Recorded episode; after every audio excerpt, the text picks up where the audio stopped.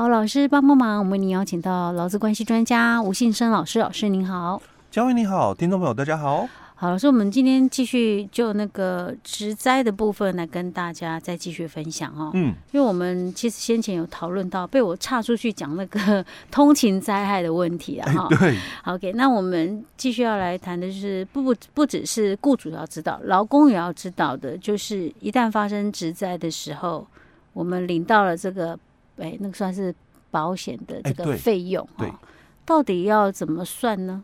嗯。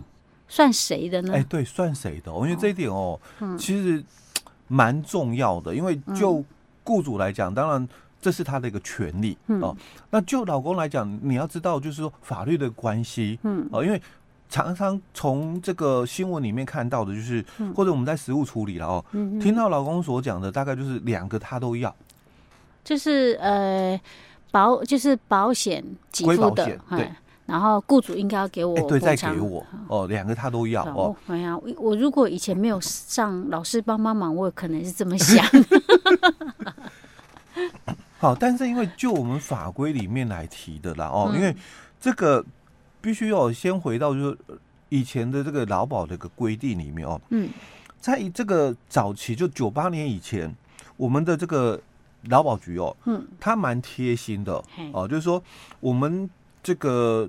员工如果发生职灾哦，实物上的一个处理哦，应该都是这个，就是假如然后有受伤或者是出院以后在家休养嘛，一段时间哦，嗯，那这个劳基法五十九条是说哦，劳工在这个医疗期间不能工作哦，那雇主要给予工资的一个补偿哦，那这个工资的补偿什么时候要给予老公哦？就是。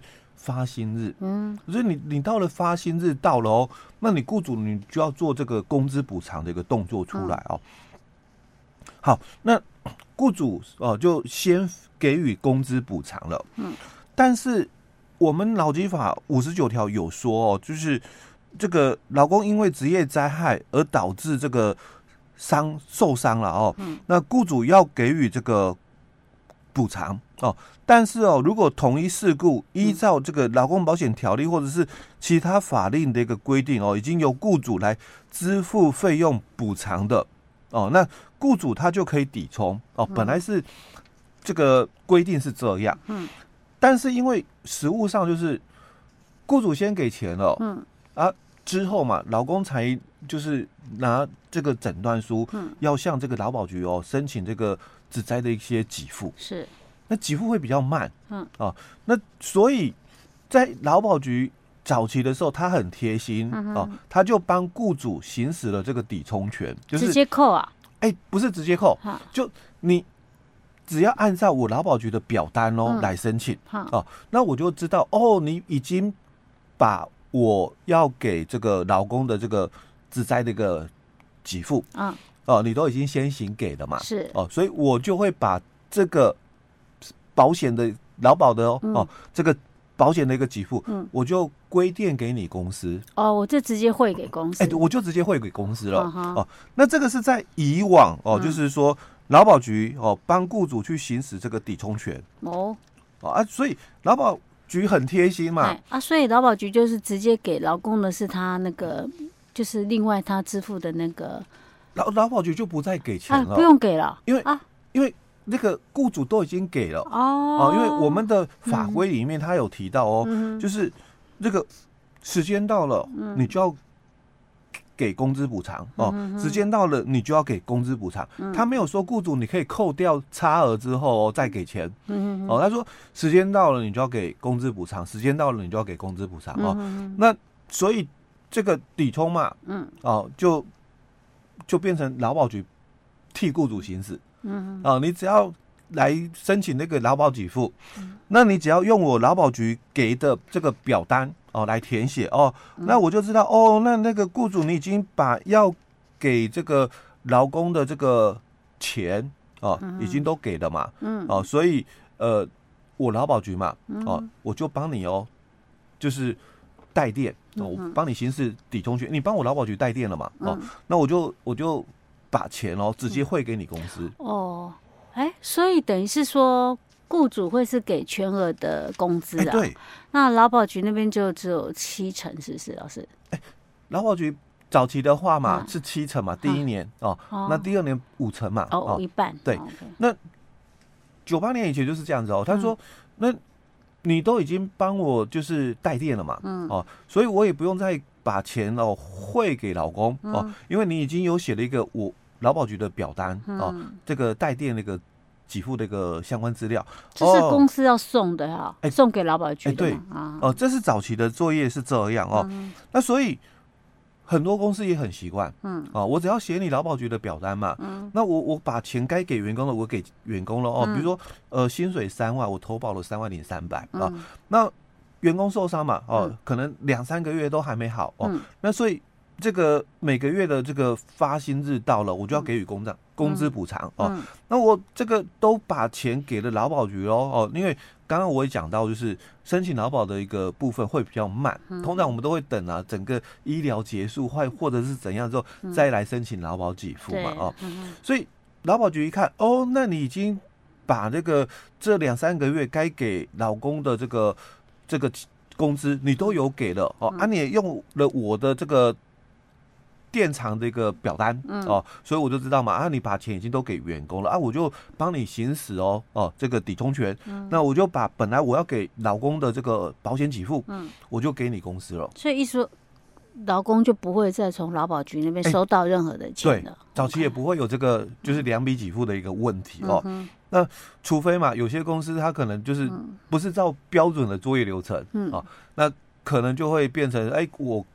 就是先扣底还是干嘛？嗯，当我不能讲说对或不对，嗯，因为就标准的作业流程来讲，嗯、不能是这样做。是，哎，嗯哼，好。但九八年发生什么事情哦？因为九八年就是我们的这个很这个立法委员哦，嗯、他就在质疑说，你劳保局可怎么可以这样做？嗯啊，因为你们劳保条例里面讲的很清楚啊，嗯，你说你们的这个这个保险的一个给付嘛。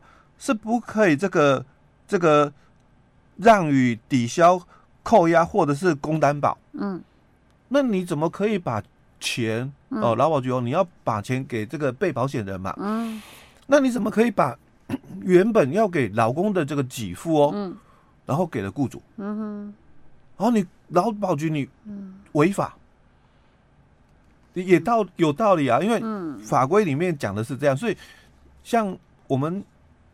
大概都知道，就是比如说有些人有卡债哦，嗯，那可能这个他申请的这个劳保的一个退休金哦，基本上哦，这个专户里面的钱哦，债权人是不可以去执行的，强制执行的哦，是，那就是因为我们劳保条例二十九条的一个规定，好，所以别人哦都要遵守。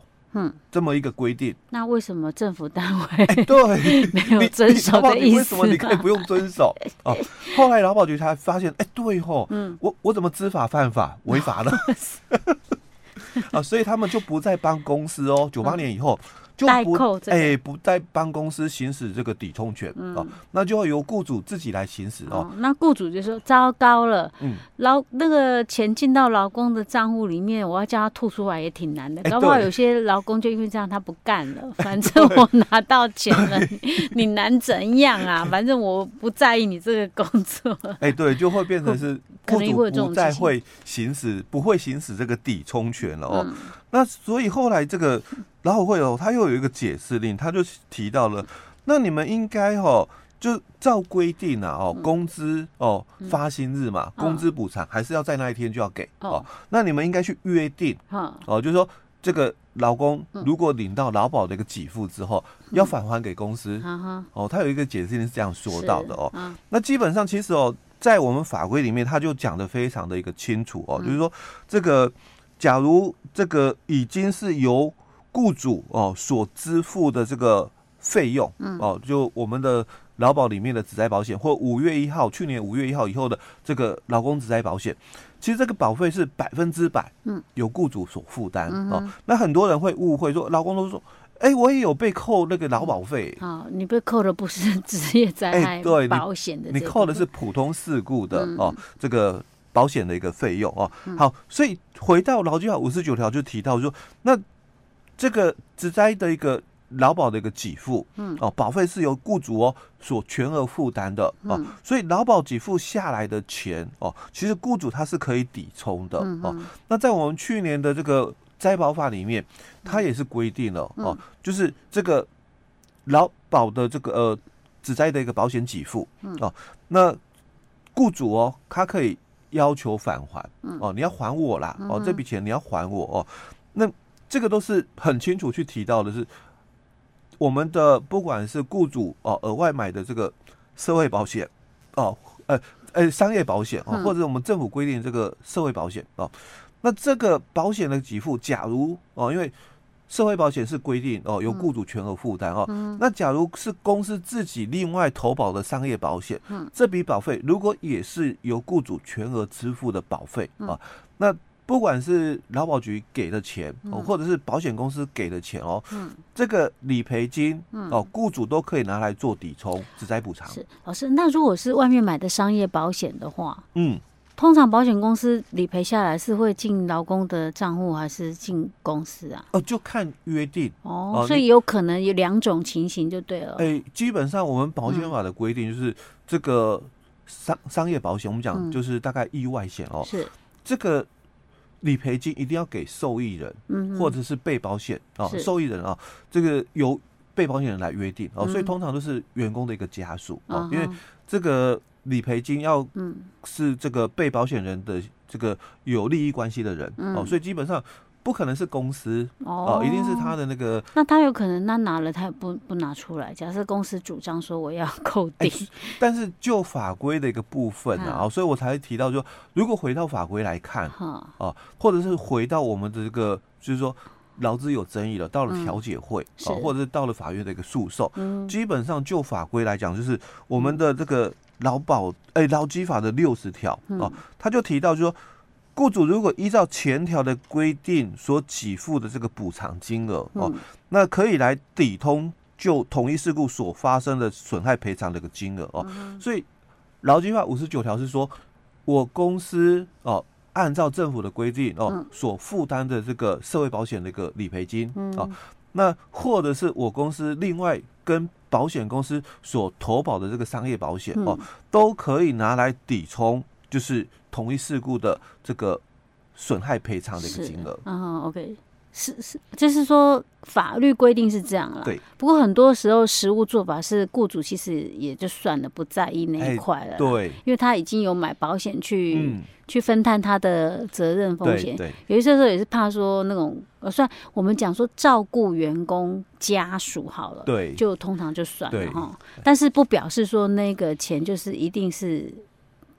雇主一定要给员工的哈，嗯、或者是家属的，优于法规是可以的哦。那所以不足金额的时候，嗯、比如说这个劳保给付下来，嗯、那保险公司的理赔金下来哦，嗯、这个不足我们的这个球场的一个金额的时候，那雇主还是要支付。是 OK，好，老师，我们今天讲到这儿喽。好。